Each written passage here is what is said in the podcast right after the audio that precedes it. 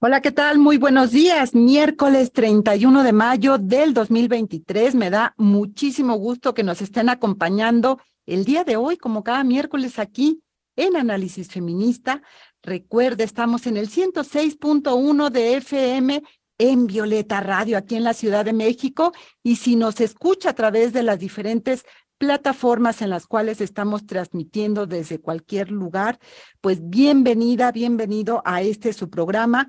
Hoy tenemos como cada semana un tema nodal para hablar de los derechos de la infancia, de lo importante que es escuchar a las niñas en nuestras familias y poder eh, pues acompañar en procesos muy complicados como el caso que vamos a hablar el día de hoy. Estaremos hablando de los dos juicios de Alexa.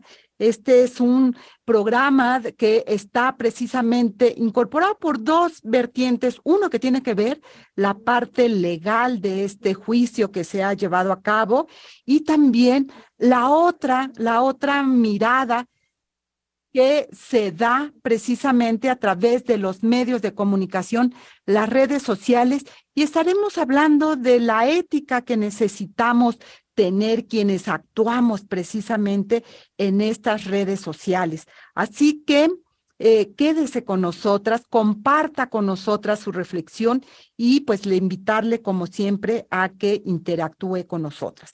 Déjeme presentar a nuestras invitadas de esta mañana le doy la bienvenida a Ginny Hoffman. Ella es actriz y madre de Alexa Parra Hoffman. Ginny, buenos días, ¿cómo estás? ¿Qué tal? Muy buenos días, Lucía. Muchísimas gracias. Un gusto. Este un gusto tenerte aquí y también le doy la bienvenida a eh, Olivia Rubio Rodríguez. Ella es precisamente la abogada de eh, Alexa y quien ha llevado este proceso a Buen Puerto. Olivia, ¿cómo estás? Bienvenida. Hola, Lucía. Buenos días. Muchísimas gracias por estar esta mañana aquí con nosotras, con la audiencia.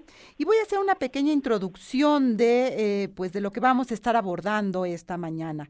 El pasado 25 de mayo, el juez de, eh, pues del sistema penal condenó precisamente a Héctor N. a 10 años, 6 meses de prisión por el delito de corrupción de personas menores de edad agravado en contra de su hija Alexa. Este es un delito que, del cual fue encontrado culpable desde el 11 de mayo de este año durante la audiencia que se llevó a cabo ese día y en, ese misma, en esa misma audiencia eh, pues se llevó también una reclasificación de los delitos que antes había para encaminar la corrupción de eh, personas menores de edad, de lo cual vamos a estar hablando eh, con, contigo, Olivia. Yo quisiera que nos pusieras eh, el encuadre, en qué momento nos encontramos de este proceso y qué significa, pues, una, digamos, el delito como tal de corrupción de menores. Muchísimas gracias. bien, pues en octubre del año 2020 eh, Alexa eh, se acercó al Ministerio Público a denunciar eh, a su padre por pues, la, violencia sexual que sufrió de cuando ella era niña. Esta violencia sexual la sufrió ella desde que tenía seis años y hasta los 14 años que deja de ver a su padre. En octubre de 2020, como les comentaba, ella se acerca al Ministerio Público, denuncia y em, se comienza a integrar la carpeta de investigación. Para junio de 2021 eh, se obsequió una orden de aprehensión en contra de Héctor N. Eh, y eh, es detenido, presentado ante un juez de control, vinculado a proceso por los delitos de abuso sexual cometido en contra de una persona menor de 12 años de edad agravado por el vínculo paterno-filial y además también eh, el, delito de corrupción de personas menores de edad eh, cometido en contra de, Alexa, también agravado por el vínculo paterno-filial. Em, llegamos a juicio eh, que comenzó a finales del año pasado y después de que un juez em, de, un tribunal de enjuiciamiento vio absolutamente todas las pruebas que se presentaron por ambas partes, tanto las pruebas de cargo como las pruebas de descargo, determinó que eh, el tipo penal que mejor describía los hechos que Alexa había relatado, estos hechos eh, de violencia sexual cometidos en su contra desde que ella era una niña de seis años y hasta que dejó de verlo siendo una adolescente de 14 años, eh, como él no podía determinar si habían sido 7, 20 o 200 hechos, el tipo penal que mejor describía todos estos hechos era el tipo penal de corrupción de personas menores de edad, contenido en el artículo 184 del Código Penal de la Ciudad de México, agravado por eh, el, vínculo paterno-filial. ¿Qué es la corrupción de personas menores de edad? En el caso específico de eh, Alexa, eh, se refiere a las conductas que llevó a cabo su padre para obligarla o inducirla a cometer actos de exhibicionismo corporal, pero también a los tocamientos que él tuvo respecto del cuerpo de Alexa en eh, eh, zonas, eh, digamos, sexuales, ¿no? Entonces... Perdón, que te interrumpa. a ver, esto es un, digamos, no es fácil para ninguna niña poder identificar este tipo de situaciones. Tú tienes una experiencia muy larga litigando precisamente temas de violencia contra mujeres, contra niñas, Em, ¿qué, lección, por decirlo de acá, eh, va dejando el juicio en relación a lo que las leyes tendrían que tener contemplado cuando tienen enfrente un delito como el que estás narrando? Un, delito que se da en, eh, lo privado, eh, en, la intimidad de un hogar, en la relación de una familia o en la relación hija, padre, padre, hija. Eh, ¿qué, qué, elementos, más allá de lo jurídico, que sin duda es muy importante lo que está señalando, pero en esta misma lógica, cuáles son los elementos que quedan constatados y que van a servir para otros casos, eh, por desgracia, que puedan ocurrir, como en el caso de Alexa?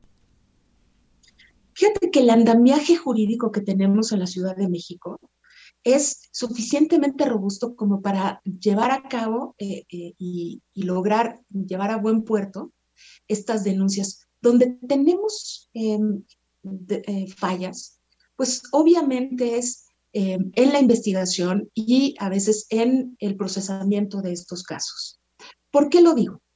Mira, en este caso en específico, uno de los grandes temas y retos que tuvimos en la parte jurídica fue que al principio del caso, a Alexa se le hizo una valoración eh, psicológica respecto de los hechos que había sufrido.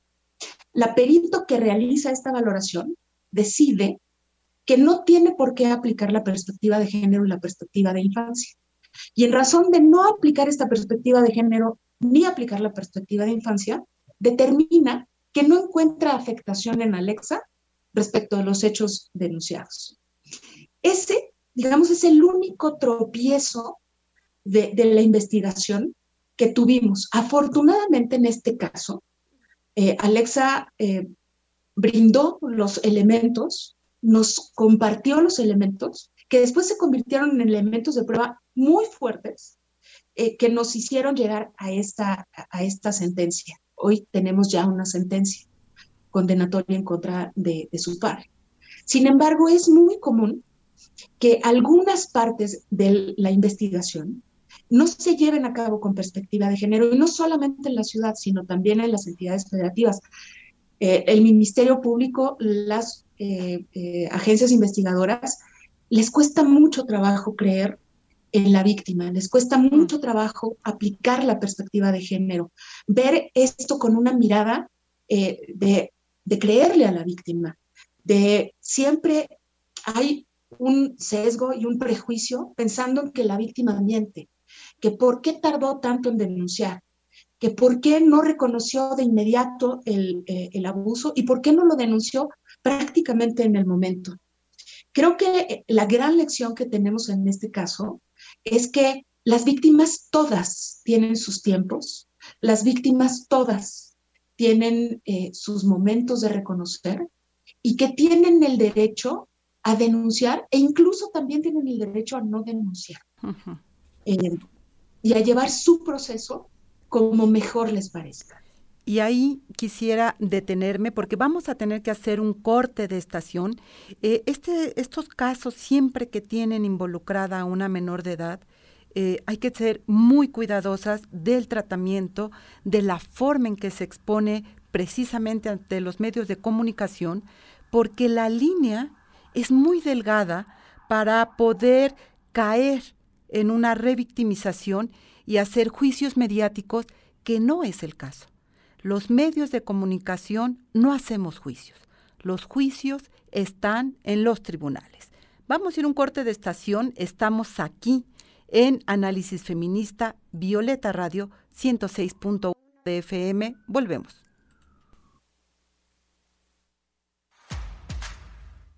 Los dos juicios de Alexa. Con el fin de alzar la voz para exigir justicia y motivar a más mujeres a no quedarse calladas, en abril de 2023, Alexa Parra anunció que a través de un documental narrará y dará pruebas del abuso que sufrió por parte de su padre, Héctor Parra. Pero, ¿quién es Héctor Parra? Es un actor reconocido por su trabajo en telenovelas mexicanas, en la década de los 90 fue que su carrera alcanzó el éxito. Es padre de Daniela y Alexa Parra, frutos de su relación con Erika Martínez y Ginny Hoffman, siendo esta segunda su relación más conocida, debido a que ambos trabajan para la industria del entretenimiento. Ginny y Héctor se conocieron en el año 2012, iniciaron una amistad y poco después decidieron vivir juntos. Seis meses después, Ginny estaba embarazada decidieron mantenerse juntos, pero en unión libre. Seis años más tarde, acordaron separarse, sin que Héctor dejara de convivir con Alexa, hasta que ella cumplió 14 años, edad en la que ella decidió alejarse por completo de él. En 2019, Alexa decidió contarle a su madre la situación de abuso que sufrió por parte de su padre. En este mismo año, Ginny habló frente a los medios de comunicación sobre el caso asentando que Héctor Parra cometió un comportamiento inadecuado con su hija. El actor hizo declaraciones en su defensa y le pidió a Alexa acercarse a él para dialogar. Alexa decidió hacer público su caso en agosto de 2020, debido a que Héctor Parra continuaba hablando del tema en medios de comunicación, negando en sus declaraciones toda acusación en su contra fue a través de una entrevista que dio a una revista de espectáculos mexicana en la que Alexa plasmó su verdad. Al no ser figura pública, decidió no hacerlo frente a las cámaras de los medios. Además, en ese mismo año, presentó la demanda formal por abuso sexual contra su padre. El 15 de junio de 2021, Héctor Parra fue arrestado en su domicilio y llevado a prisión preventiva en el reclusorio Oriente, acusado de abuso sexual y corrupción de menores.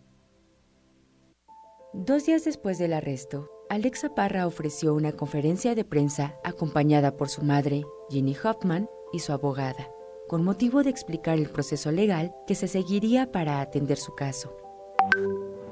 El Ministerio Público reunió todos los elementos de prueba necesarios para determinar que Héctor Parra debía presentarse ante un juez y a partir de allí se determinaría su vinculación a proceso.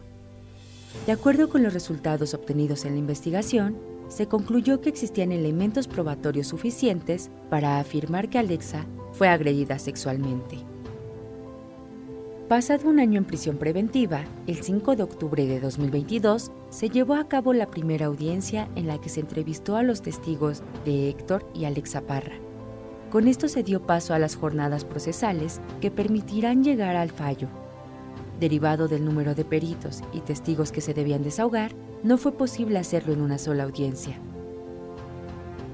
En noviembre del mismo año, un juez determinó que debía cerrarse la investigación complementaria. Sin embargo, para el mes de diciembre, otro juez de control reabrió la investigación complementaria, dado que en la investigación anterior no se tomaron en cuenta todos los testimonios. En la audiencia del 11 de mayo de 2023, los siete cargos imputados por abuso sexual en contra de Héctor Parra se reclasificaron en uno, el de corrupción de menores, por los abusos ocurridos contra Alexa entre los 6 y 14 años de edad, y por este cargo se encontró culpable. El veredicto final se dio el pasado 25 de mayo de 2023, en el que se condenó a Héctor Parra a 10 años 6 meses de prisión por corrupción de menores. El primero de junio deberán presentarse ambas partes nuevamente frente al juez que dictó la sentencia para que se dé lectura y explicación de la misma. El fallo representa un avance en la búsqueda de justicia para el caso de Alexa, quien se enfrentó no solo al juicio legal, sino también al juicio social. Para Análisis Feminista, Marlene Galván. Y bueno, este es el resumen que hemos preparado precisamente para contextualizar del caso que estamos hablando y del cual agradezco nuevamente que esté aquí Ginny Hoffman y Olivia Rubio. Ginny, eh, seguramente, ¿me escuchas bien? Veo que te acercas a la pantalla, ¿me escuchas bien? Perdón, pido una disculpa porque no, no, no encuentro aquí este, el cómo manejar esto, entonces no escucho, realmente no escucho nada, perdón, no escuché a la licenciada Rubio tampoco, entonces a ver si, a ver si logro escucharla. Eh, Ginny, ¿me estás escuchando ahora? Ahí está, un poquito mejor. Perfecto. Eh, sin duda, nunca es fácil para una madre escuchar a su hija y acompañar este proceso. Eh, ¿Cómo fue para ti? ¿Cómo ha sido para ti? Este, uno, la revelación que hace Alexa y si nos puedes compartir lo que ha sido este proceso como madre de Alexa Así es, Lucía, muchísimas gracias por tu espacio. Pues mira, ha sido un proceso sumamente difícil, sumamente desgastante, porque como se explica aquí, ¿no? No solamente fue un juicio muy difícil, un proceso muy difícil, de muchos años, de mucho tiempo, sino todo el proceso que nosotras llevamos anterior, ¿no? De cuando ella empieza a poder hablar, empieza a querer decir las cosas, porque fue muy difícil para ella poder hablarlo, porque estuvo muchos años en silencio, estuvo muchos años de no querer decir absolutamente nada, estaba muy bloqueada ella. Incluso hoy seguimos con muchos bloqueos las dos, porque como mamá también de repente actúa de una manera que la gente no la entiende porque no está en tu, en tu papel, en tu lugar. Entonces hay muchas cosas que para mí siguen siendo como es como si hablara yo de prehistoria, porque estoy completamente bloqueada y no puedo llegar todavía a la aceptación de que es algo que nos sucedió a nosotras y de que le sucedió más que nada a mi hija, por supuesto, ¿no? Entonces, para ella ha sido muy difícil hablarlo, muy, muy difícil. Y entonces, hasta el día de hoy hay muchas cosas que ella no ha sacado, sigue en sus terapias, justo en este momento está ahorita en una de sus terapias, y poco a poquito va, muy poco a poquito va lento el proceso, eh, bloquea muchas cosas. Ella es una niña que no le gusta estarse previctimizando, entonces siempre es como buscar cosas que hacer en su vida para, para no estar tocando el tema y no estar tocando el tema. Entonces ha sido muy difícil, muy difícil porque hay cosas que hasta el día de hoy yo todavía no las sé, todavía no sé muchas cosas que ella vivió, a ella no le gusta hablarlo mucho conmigo porque le da pena o porque trata de protegerme como su mamá porque sabe que, pues es algo que me va a resistir muchísimo. Entonces, hay muchas cosas todavía que faltan de trabajar. Las dos estamos en terapia. Yo también he tenido que recurrir a, a tratamiento psicológico, psiquiátrico, estamos medicadas porque ha sido un proceso bien difícil, bien difícil, tanto jurídico como mediático. Entonces, vamos de la mano y definitivamente qué es lo que nos ha ayudado muchísimo en este tema, pues es la gente que nos ha rodeado, eh, por supuesto quien vino a cambiarnos completamente la vida y quien nos ha llevado de la mano impresionante de la maestra Olivia Rubio, a quien le agradecemos, bueno, no, no me van a me van a faltar muchos años de vida para poderle agradecer lo que lo que ha protegido a mi hija, lo que ha luchado por ella, porque ha sido una lucha de verdad Ginny. muy difícil. Ginny, sin lugar a dudas, no es sencillo, ya lo decía Olivia.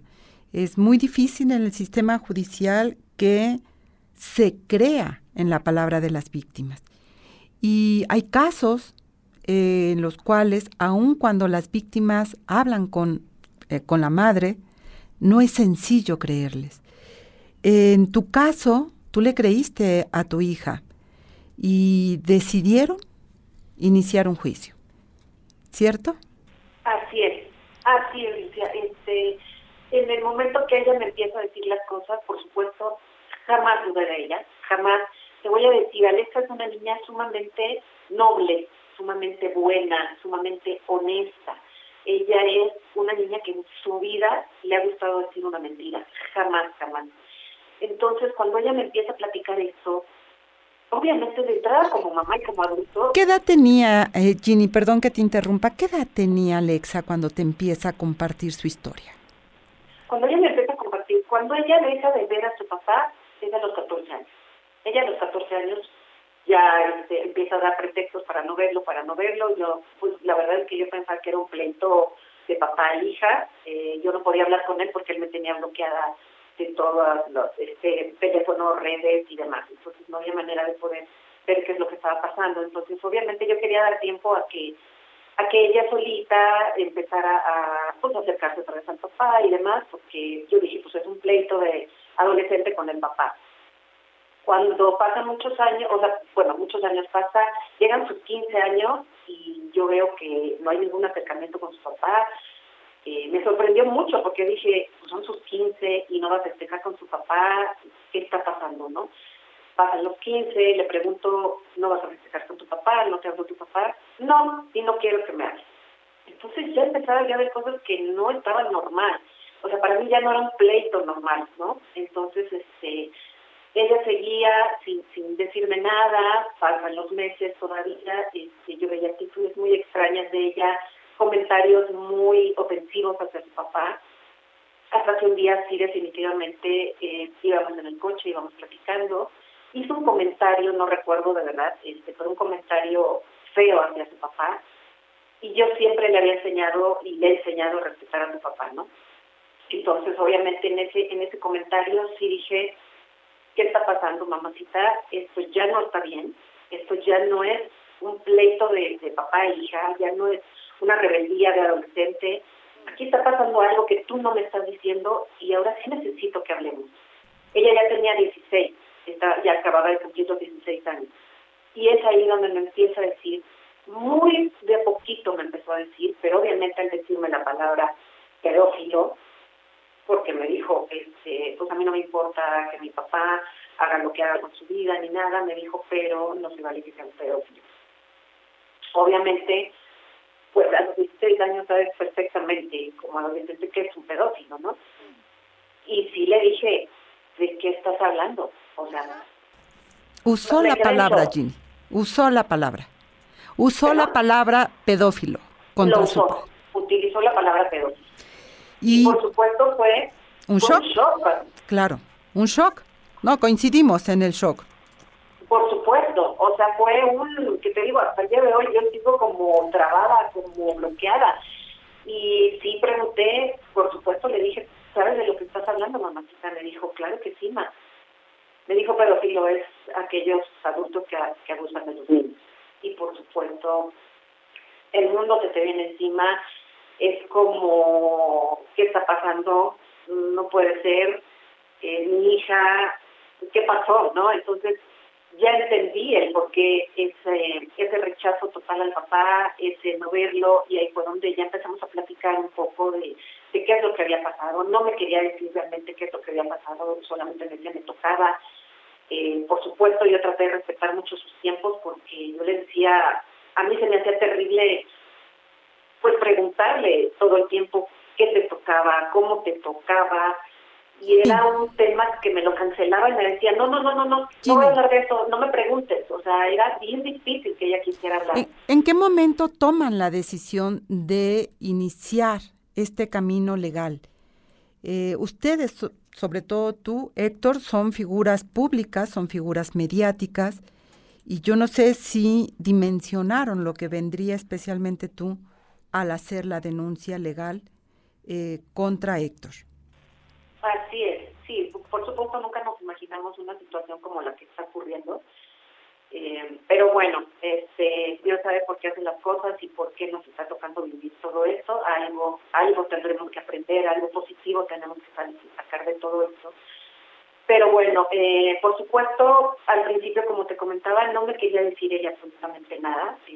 Era nada más, me tocaba, no me preguntes, no quiero saber nada más de él. Y cuando ya empezó más o menos, yo por supuesto en ese momento de inmediato hablé con unos amigos que son, que son abogados, no son penalistas, pero bueno, son, son abogados. Les comenté lo que estaba pasando, les dije, oye, ¿qué está pasando esto con mi hija? Auxilio, ¿qué tengo que hacer? Necesito que algo hagamos, ¿no? Obviamente, en el momento que Alexa y yo estábamos platicando, la primera pregunta que ella me hizo, recuerdo muy bien, justo en el coche también, me dijo, ¿por esto lo podemos meter a la cárcel?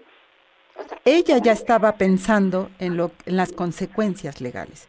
Así es, así es. A mí también eso me impactó muchísimo y me preocupó muchísimo, porque dije, para que ella esté pensando en que su papá esté en la cárcel, es porque esto no fue una nalgadita, ¿me entiendes? O sea, dije, Dios mío de mi vida, conozco a mi hija y sé perfectamente bien lo noble que es y lo que amaba a su papá, porque ella adoraba a su papá. Entonces fue así de, Dios mío, ¿qué pasó aquí? Y estamos, y estamos hablando de que Alexa tenía 16 años y el juicio empieza después. Es decir, empieza cuando ella ya era mayor de edad.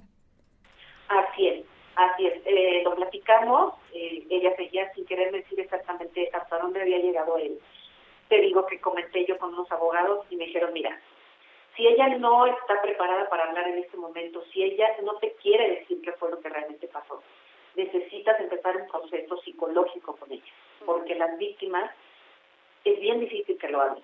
Y, y te vas a enfrentar a un proceso, se van a enfrentar a un proceso bien difícil, donde vienen cosas muy complicadas, donde ella va a tener que enfrentar al papá, donde va a tener que enfrentar a donde no y necesita estar preparada psicológicamente. No es aventarla así de vámonos a denunciar y órale lo que venga. O sea, necesita estar lista para hablar. Nada. Yo sé que ninguna víctima está lista en ningún momento, pero entre más tú cobijes a tu hija para que en el momento en que llegue este proceso, que así llegó y que fue muy doloroso, ella tenía que estar psicológicamente preparada para ver al papá y para hablar todo lo que tenía que hablar antes después si no lo quería hablar conmigo, si no lo quería hablar con un psicólogo, imagínate hablarlo si no fue de frente del papá. Entonces empezamos con un tratamiento eh, psicológico, ella empezó, eh, veíamos varias psicólogas, te digo que ella es muy especial y me decía, no, con esta psicóloga no me cae bien, si ella no conecta con alguien, no habla. Y un tratamiento, digo, un, un, proceso terapéutico, si no conectas con tu terapeuta, pues difícilmente vas a poder avanzar. Y entramos al otro proceso. Si bien han llevado a cabo este camino legal, hay un camino mediático que ha sido, yo diría, cruel. Eh, y precisamente por eso nace los dos juicios de Alexa. Vamos a ir a un corte, Ginny, eh, Olivia, y vamos a regresar precisamente para abordar el tema de estos dos juicios de esta parte mediática que les ha tocado vivir y que seguramente pues ha dejado, además de, dolor, por supuesto, algunas lecciones que hay que compartir. Vamos a un corte de estación, estamos aquí en Violeta Radio, en el 106.1 de FM. Recuerde nuestros números de cabina 55 60 60 55 71. Vamos a seguir hablando de este tema, no se vaya, volvemos. Y ya estamos de regreso acá, en, pues en Análisis Feminista. Recuerde, nos puede hacer llegar sus comentarios a los teléfonos de cabina 55 60 60 55 71. Estamos hablando precisamente eh, de este caso de Alexa Parra Hoffman y de este documental que se ha elaborado que se denomina Los dos juicios de Alexa. Hemos estado compartiendo la reflexión de la abogada Olivia Rubio Rodríguez, quien ha llevado el caso, pero también de la madre de Alexa, la actriz Ginny Hoffman. Vamos a escuchar el tráiler de este documental y regresamos a seguir hablando del tema. No se vaya. Toda mi vida he pasado por momentos de duelo, por haber sufrido abuso sexual por parte de mi agresor mi propio papá. Después de mucho tiempo en silencio, hace tres años decidí iniciar un proceso legal en su contra. Han sido años de dolor y de angustia. Primero, para identificar el abuso. Después, para recomponerme y encontrar la fortaleza para enfrentar a mi agresor. Denunciarlo y luego pasar por un proceso penal difícil, en el que a veces las autoridades son indolentes y hasta crueles. Jenny Hoffman y su hija Alexa revelaron la verdadera razón por la cual decidieron mantener su distancia del actor Héctor Parra. Yo lo que ya quiero es terminar con esto que se ha hecho un circo. Y un circo, que empezaron ellas. Además. Y que además ha sido duro para mí ver a mi agresor mintiendo. Mi hija ha sido manipulada, lo he dicho, lo seguiré diciendo y lo confirmo. Provocando mi, mi revictimización. Una revictimización que vivo todos los días. A leer cientos de mensajes de gente que no me conoce. Agrediéndome y defendiendo a un pederasta.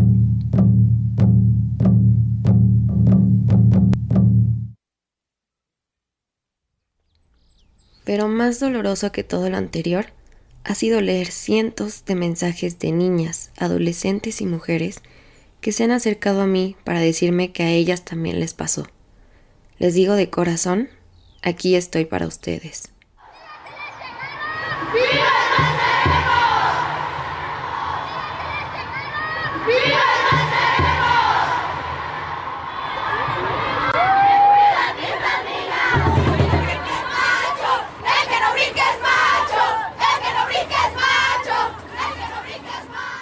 Respecto a la privación ilegal de, tu papá, de su libertad. Es doloroso lo que las víctimas tenemos que aguantar en el escrutinio público.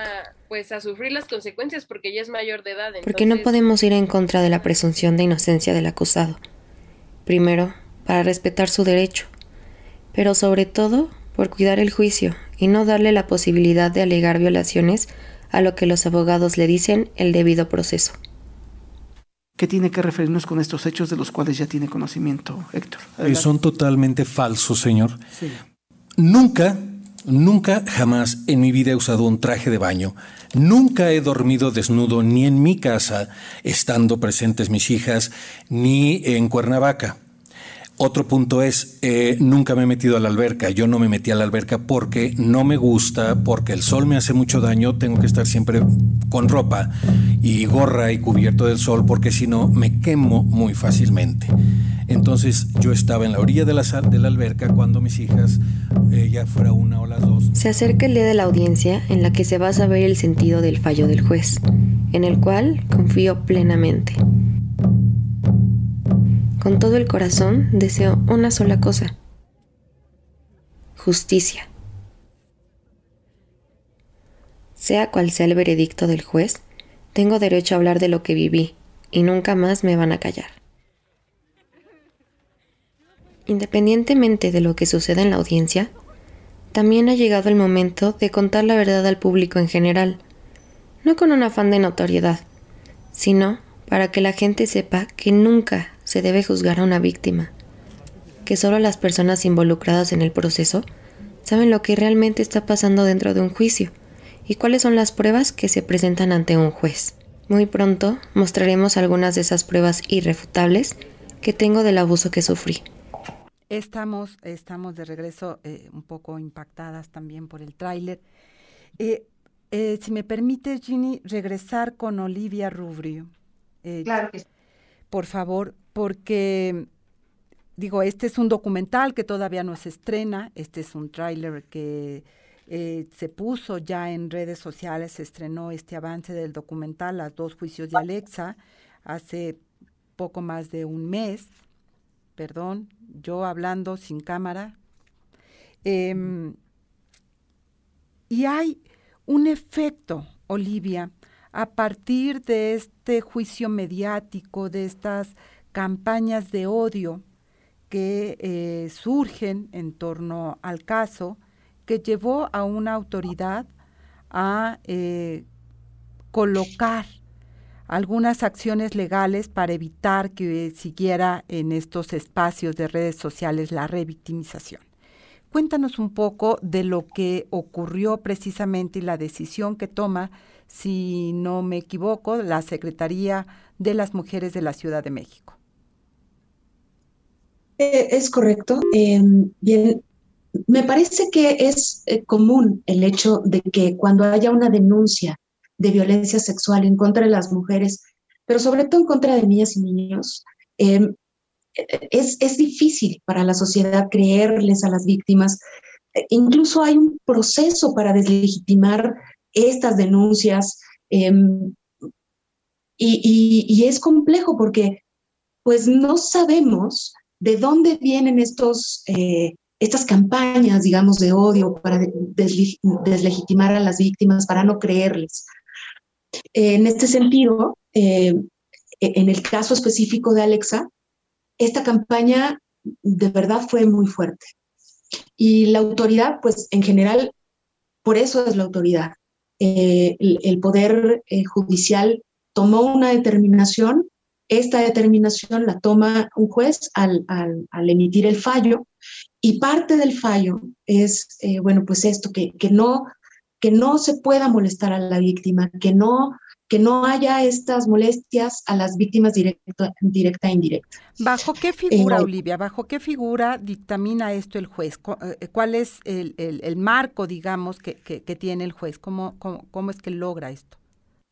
Bien, eh, a través del Ministerio Público, el juez hace cumplir sus, sus, sus determinaciones. Me, refiero eh, a, la imagen legal, así como hay corrupción de menores, cuál es la, la figura legal que, que, que, usa el Ministerio Público para evitar que haya estas campañas, que una cosa es lo que mandata el Ministerio Público, pero estas campañas, eh, entiendo, continúan, pero aquí hay una, un, llamado especial de, de la autoridad.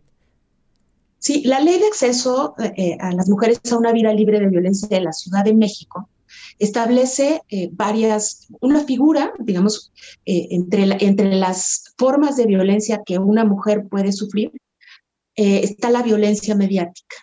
Y esta violencia mediática está definida pues como toda aquella violencia que recibe una mujer a partir de dichos, a partir de señalamientos eh, que se hacen a través de los medios.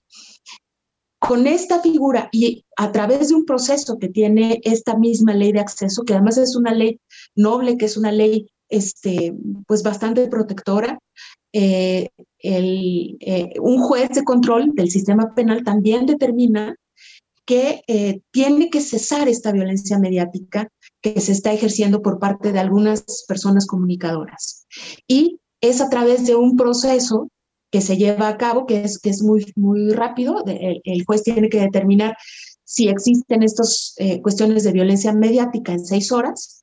Eh, a través de la petición, em, determinó que, que ciertas personas comunicadoras estaban ejerciendo violencia mediática en contra de una víctima, ya reconocida víctima por el Estado al haber sido encontrado penalmente responsable el papá de Alexa. Olivia. Entonces, sí. Perdón que te interrumpa acá, pero es muy importante eh, dónde entra, y, esta es una, una situación muy delgada también, dónde entra el derecho a la libertad de expresión y la protección de las víctimas. Claro, y, es, es, muy lógica la pregunta porque se puede entender que hay una colisión entre el derecho a la protección a una, a una víctima y eh, la libertad de expresión. Sin embargo, la libertad de expresión no es ilimitada. Eh, hay internacionalmente está reconocido que la libertad de expresión tiene ciertos límites y sobrepasar esos límites, incluso, por ejemplo, eh, las denostaciones, las groserías en contra de una persona, no es un discurso protegido constitucionalmente.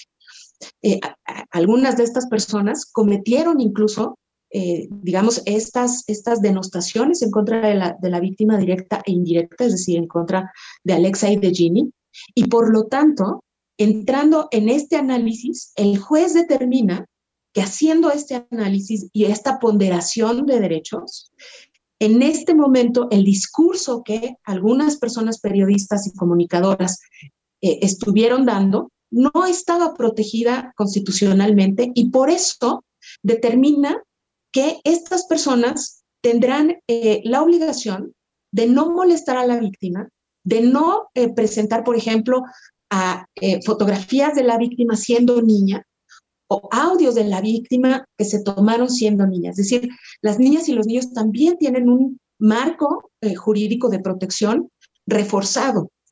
Y en tanto que esta, esta víctima ha sido expuesta en, digamos, su ámbito íntimo, de familia, de niñez, y eh, de un marco ya reconocido, de una categoría ya reconocida como víctima, el juez determina que ciertas personas tienen prohibido proyectar imágenes de la víctima, proyectar imágenes íntimas de la víctima, audios de cuando ella era niña o imágenes de cuando ella era niña. Porque aquí hay una afectación. Perdón que te interrumpa, Olivia. Aquí hay una afectación a la vida de, de, de Alexa, a la vida de Ginny y si me permites quisiera ir con Ginny, lo que significa recibir los mensajes que has recibido, entiendo, no solamente en redes sociales, sino incluso a través de mensajes directos a tu teléfono particular, igual que Alexa.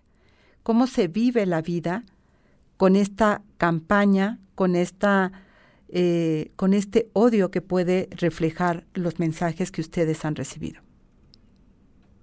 Así es, Lucía, pues es muy difícil, es sumamente complicado poder sobrellevar esta campaña de odio que han hecho hacia nosotras porque al final de cuentas lo, lo, más difícil y lo que más nos ha dolido e impactado es que son mujeres las que nos atacan. o al menos esas, esas son las cuentas, no estamos seguras que, que realmente existe una persona detrás de estas cuentas, ¿no? Pues esto es uno de los temas no dale. Podemos tener nombres eh, femeninos, pero eh, no necesariamente son personas las que están ahí.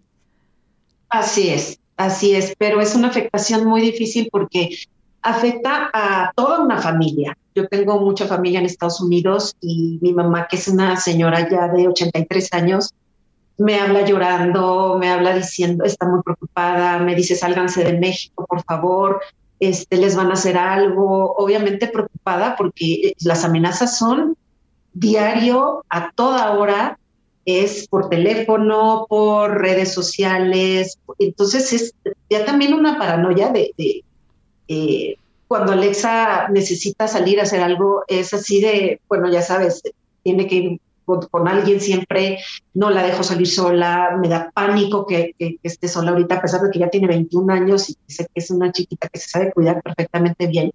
Pero ahorita es pánico todo, pánico todo. Incluso ella está eh, tomando sus clases en línea porque también ir a la escuela pues es un riesgo a que todo el mundo la ataque, a que todo el mundo la revictimice, la critique. Entonces sí es, es una situación bien difícil, bien, bien difícil que yo ruego a Dios de verdad que esto termine ya pronto, porque definitivamente durante todo el proceso, pues toda esta lucha ha sido demostrar lo que pasó, lo que ella vivió y siempre desde un principio la gente que atacaba decía, hasta que no lo diga una autoridad, hasta que no lo diga un juez. Y bueno, uno piensa que cuando ya un juez, que aparte mis respetos para, para el juez que nos tocó, porque fue una persona sumamente clara al, llevar el juicio, fue una persona muy, muy respetuosa, tanto con él como con nosotras. Y al momento que un juez declara culpable, dijimos, ok, lo demostramos, gracias a Dios.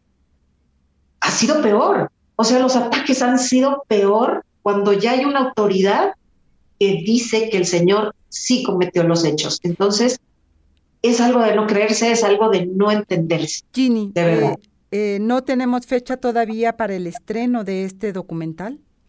¿O ya todavía no. No, no, o seguimos este, en el proceso, se sigue recopilando muchos testimonios de mucha gente que, se ha contactado porque quieren participar y pues para nosotros eso es importantísimo. Mientras más gente quiera hablar y dar su opinión, no importa si, si es la contraparte, porque al contrario sería muy importante tener testimonios de la contraparte. Eh, seguimos todavía se esperará. Eh, Olivia, eh, hay una sentencia, pero entiendo también hay una hay procesos legales que seguir. No, esto no ha acabado, ¿o sí? No, no ha acabado, Lucía. Eh, afortunada o desafortunadamente los procesos legales son largos y hay instancias para la revisión. Yo, desde mi punto de vista, es afortunado que no, que, que cuando un juez define, eh, digamos, el futuro de una persona, no sea el único que puede decirlo, sino que haya procesos de revisión. En este momento, eh, a partir del día de mañana que tenemos la lectura de sentencia, se tiene un periodo en el que se puede presentar una apelación eh, que, eh, digamos, esta apelación revisa el trabajo de este juez al que se refirió Ginny, revisa que haya estado en el marco de la ley, que haya hecho la valoración de la prueba correctamente y toman una determinación.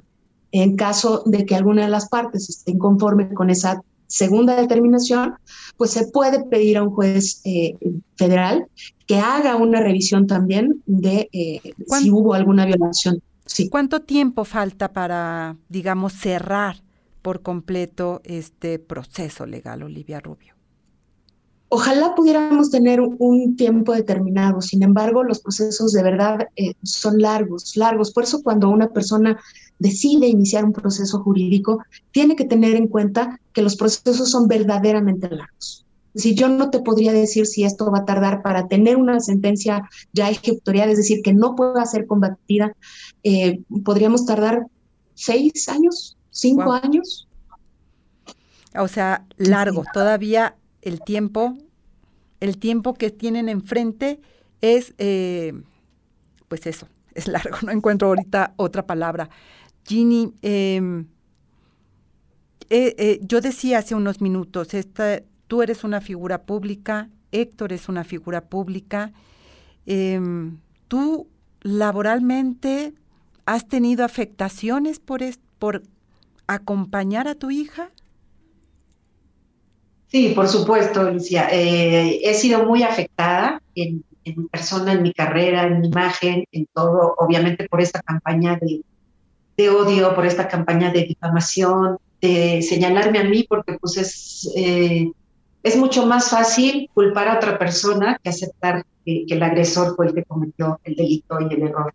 Entonces, este, pues todo se ha, se ha vuelto hacia mi contra y pues obviamente, pues contra viento y marea, o sea, a mí lo que, lo que afecte a mi persona, mm, definitivamente la que me importa es Alexa, a la que voy a proteger, con uñas y dientes es Alexa y lo que me importa es que ella salga adelante. El tiempo que nos quede de lucha, el tiempo que tenga que ser todavía este proceso, lo seguiremos. Nadie, nadie nos va a parar. Ningún ataque, ninguna difamación nos para porque esta es una lucha que estamos haciendo, por supuesto, por las demás, tanto por mi hija como por todas las víctimas que no han podido tener una voz, que no han podido hablar, que no se han atrevido a hablar o a denunciar vamos a demostrar que se puede, que se puede contra lo que sea. Y vamos con todo, lo que, lo que venga. Definitivamente soy una persona muy creyente, sé que las cosas siempre pasan por algo, sé que Dios no nos suelta.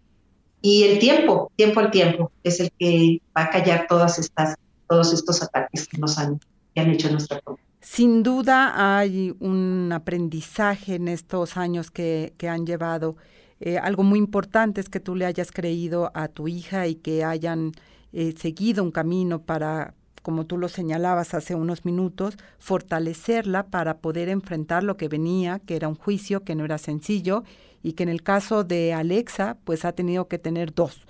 El juicio eh, legal, que ya nos ha explicado aquí la abogada Olivia Rubio con mucho detalle, y el juicio mediático que les ha tocado a través de las redes, a través de los mensajes que han recibido. Y, pero así como ha habido estos mensajes, entiendo también, ustedes han recibido eh, testimonios de otras víctimas que han encontrado en Alexa la voz que ellas no han podido tener. Así es, eso ha sido lo más reconfortante de toda esta lucha, que hemos recibido también mensajes muy lindos de apoyo de gente que sí nos cree. Obviamente Alexa pues recibe muchos mensajes también de, chavitas que han pasado lo que ellas han pasado. Yo he recibido también mensajes de, varias chavitas que me dicen, eh, ojalá mi mamá hubiera luchado y hubiera creído en mí como tú has creído en tu hija. Y eso es algo que borra todos los ataques, ¿me entiendes? Que dices, con una persona que esté recibiendo un mensaje positivo de esto eh, ya es una bendición, de verdad, para nosotras. Y yo espero, de verdad, que toda esta lucha sirva porque necesitamos parar esto. Es definitivamente impresionante. Cuando tú no estás dentro de esto, no te enteras. Ahora que nosotras estamos viviendo esta lucha, que hemos estado en ministerios públicos, que hemos estado dentro de todo esto, te das cuenta la cantidad de delitos, la cantidad de abusos que hay dentro de la familia y que uno no se entera o que uno no quiere verlo o que uno no quiere creer. Y es impresionante, de verdad. Y por eso estamos luchando. Y sé que, que Alexa tiene una misión muy importante en esta vida y que así va a ser. Va a ser, se va a formar un precedente ya tanto en lo mediático como en lo jurídico. Vamos a lograr algo importante, vas a ver primero Dios pues eh, estaremos, estaremos dando seguimiento a lo que venga y yo agradezco muchísimo Ginny Hoffman, Olivia Rubio, que hayan estado esta mañana aquí en Análisis Feminista, en Violeta Radio, para precisamente colocar en el escenario público esto que es muy importante, no solamente para Alexa, sino para otras niñas como ella, que pueden encontrar una luz en medio de tanta oscuridad. Olivia, Ginny, muchísimas gracias por estar aquí en Violeta Radio. Gracias a ti. Y bueno, pues, muchas gracias. Muchas gracias por estar y a nuestra audiencia, gracias por acompañarnos esta hora aquí de análisis feminista. Recuerde, nos vemos el próximo miércoles a las 11 de la mañana aquí en Análisis Feminista. La producción estuvo a cargo de Lucero Zamor y Saraí Nicanor. Marlene Galván realizó las cápsulas que escuchamos y el guion y la selección musical fueron de Natalia Ruiz. Yo soy Lucía Lagunes Huerta, gracias por escucharnos y les dejo con una canción, La Bruja, como no. Nos escuchamos y nos vemos el próximo miércoles. Hasta pronto. Análisis feminista, donde el debate se transforma en propuestas.